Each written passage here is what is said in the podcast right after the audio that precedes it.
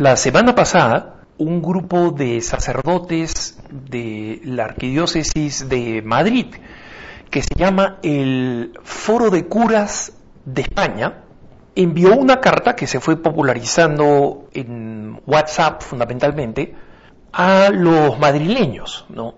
Diciendo que los madrileños deberían eh, no votar por el, Partido Popular o por Vox, que son los dos partidos, digamos, el Partido Popular a medias, ¿no? Es un partido conservador y Vox es un partido claramente conservador eh, a favor de la vida, a favor de los derechos civiles, a favor del respeto a la libertad religiosa, ¿no? Y que obviamente por la, la gran masa de la prensa española es considerado como un partido, entre comillas, de ultraderecha, eh, cuando en realidad es un partido democrático, es un partido que puede ser llamado conservador o de derecha, pero ultraderecha es un, un adjetivo para intimidar a los posibles simpatizantes de Vox, ¿no? Porque si ustedes miran, hay partidos de izquierda que están completamente mal de la cabeza, o sea, las cosas que proponen son absurdas, ridículas,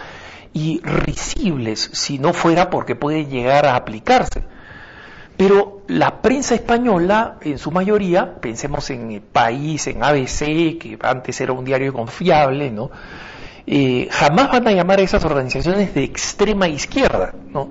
Entonces, la extrema era eh, es, es, un adjetivo que se aplica solamente a la derecha, y que muestra pues dónde están posicionados los, los medios, ¿no? Hay una hay un libro eh, norteamericano que se publicó en la década de los 90 que hablaba de el sesgo tremendo que existía en la prensa norteamericana, ¿no?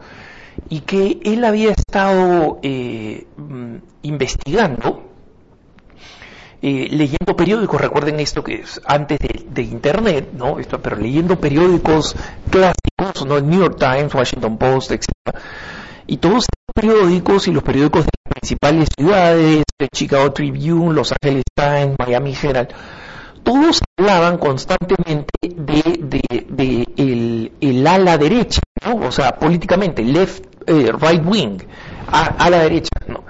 y nunca vio que se mencionara el término a la izquierda para referirse políticamente a algo, ¿no? Hasta que finalmente encontró en un periódico que había el término a la izquierda, ¿no? Que finalmente habían utilizado el término a la izquierda. Pero para su sorpresa era para describir el ala de un avión que eh, había recibido un, rayo y había ocasionado un aterrizaje forzoso. ¿no? Entonces ahí es donde se utilizó una sola vez el término a la izquierda. Y ahora sucede más o menos lo mismo, solo que estamos en la época de Internet y ya no es fácil venderle a la gente esto. Entonces, eh, todo esto viene a raíz de que eh, a principios de mayo, se realizan las elecciones para la Asamblea de Madrid, ¿no? que es el órgano legislativo de la comunidad autónoma de Madrid, o sea que es más que una alcaldía, opera como una comunidad autónoma, tiene 132 diputados y esos 132 diputados se ponen de acuerdo, digamos las mayorías se ponen de acuerdo para elegir al presidente de la comunidad de Madrid, ¿no? Entonces, eh, el Foro de Curas de Madrid, que eh, reúne a unos 100 sacerdotes de los más de 1.700 que tiene eh, Madrid, ¿no? y toda la región amplia de Madrid, y en consecuencia no son, eh, son apenas poco más del 5% de, los, este, de, todos los sacerdotes, ¿no? pero con la prepotencia con la que se expresan, está claro que, ellos creen que o quieren hacer creer que representan a más, ¿no? Entonces, en el mensaje, el Foro de Curas de Madrid dijo que, eh, eh, que había que criticar el ultraliberalismo político y económico del Partido Popular y las propuestas, acá estoy citando, estoy citando textualmente, ¿ah? Dice, las propuestas anticonstitucionales, antidemocráticas, antifeministas, homófobas y aporofóbicas de Vox. ¿no? Entonces, no se, no se preocupen si ustedes no tienen ni idea de qué cosa significa aporofóbicas, ¿no? porque probablemente sea la primera vez que yo le encuentro y estoy bastante familiarizado con el lenguaje socialista y el lenguaje de la fobia, ¿no? Tuve que buscar en internet qué cosa significaba porofóbica y descubrí que significa la fobia a los pobres, ¿no? Entonces, y esto no pueden decir pues que oigan los pobres tienen que utilizar este lenguaje pues ultra complicado, ¿no? A pesar de que dicen que ellos representan pues al pueblo entre comillas, ¿no? Eh, y dice que aparte de estos dos grupos, cito textualmente, existen otras fuerzas políticas en las que podemos depositar nuestra confianza. ¿no? Lo curioso es que eh, entre las otras fuerzas viables, entre las pocas otras fuerzas viables, está el Partido Socialista Obrero Español, el PSOE, y el, el grupo que es todavía más radical que el PSOE, que es Unidas Podemos, que son ambos completamente favorables al aborto, a la ideología de género, que están en el gobierno nacional y que han creado una situación de completa tensión con los católicos. No digo ni siquiera con las autoridades católicas, que eso ya se había visto, ¿no? sino con los católicos. Por ejemplo, con la ley de educación que eh, ha sido pasada por el gobierno y que básicamente está encaminada a cerrar las escuelas católicas en España. Ya lo he mencionado en otro punto de vista, ustedes pueden ver la ley de educación en España, buscarla en eh, la página donde están todos mis, mis puntos de vista, en preguntasdefe.com, ¿no? preguntasdefe.com. Entonces, es curioso que unos sacerdotes no mencionen para nada la gravedad de partidos políticos que tienen como objetivo destruir a la iglesia y destruirlos a ellos. O sea, el objetivo es destruir a la iglesia y destruirlos a ellos. Y curiosamente, nosotros este, nos hemos este, encerrado, digamos, en, en, esta, en esta postura de, de preguntar, digo, nosotros los católicos, ¿no? de tratar de alguna forma de convivir, de no conflictuar, pero recientemente la Conferencia Episcopal Española, que por si acaso su, su propia función, digamos así, ¿no? es la de tratar de llevarse bien con las autoridades políticas. Para eso son las conferencias episcopales. Y recuerden ustedes que las conferencias episcopales es una especie pues de, eh, sindicato pues o de, o de reunión, no tiene potestad magisterial propiamente, ¿no?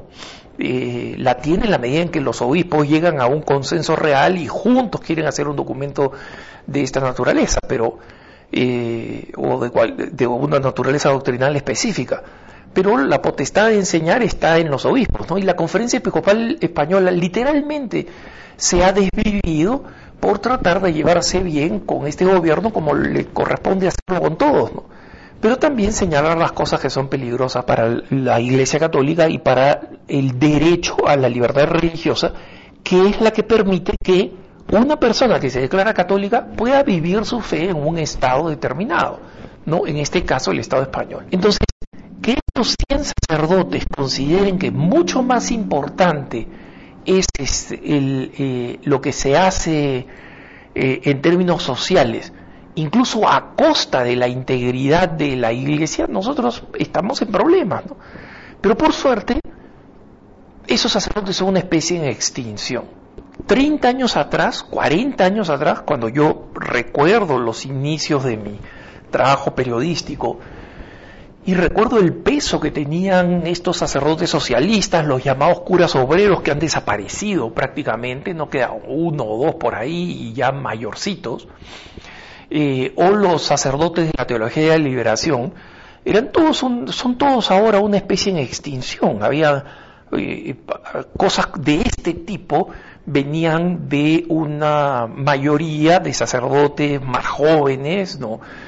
eh, con, con, más influencia, con más poder, ahora son una nota a pie de página, literalmente, ¿no? Pero en medio de un acoso creciente contra la Iglesia Católica, estos sacerdotes eh, mayores y, de, y, de, y en decadencia dicen, como cristianos y cristianas, eh, como cristianos y cristianas, ¿no? O sea, digamos, yo no soy muy fanático del, del lenguaje inclusivo, porque es una aberración del uso del español, pero tampoco es una colina donde voy a morir, ¿no? O sea, no, no se puede, tampoco, ¿no?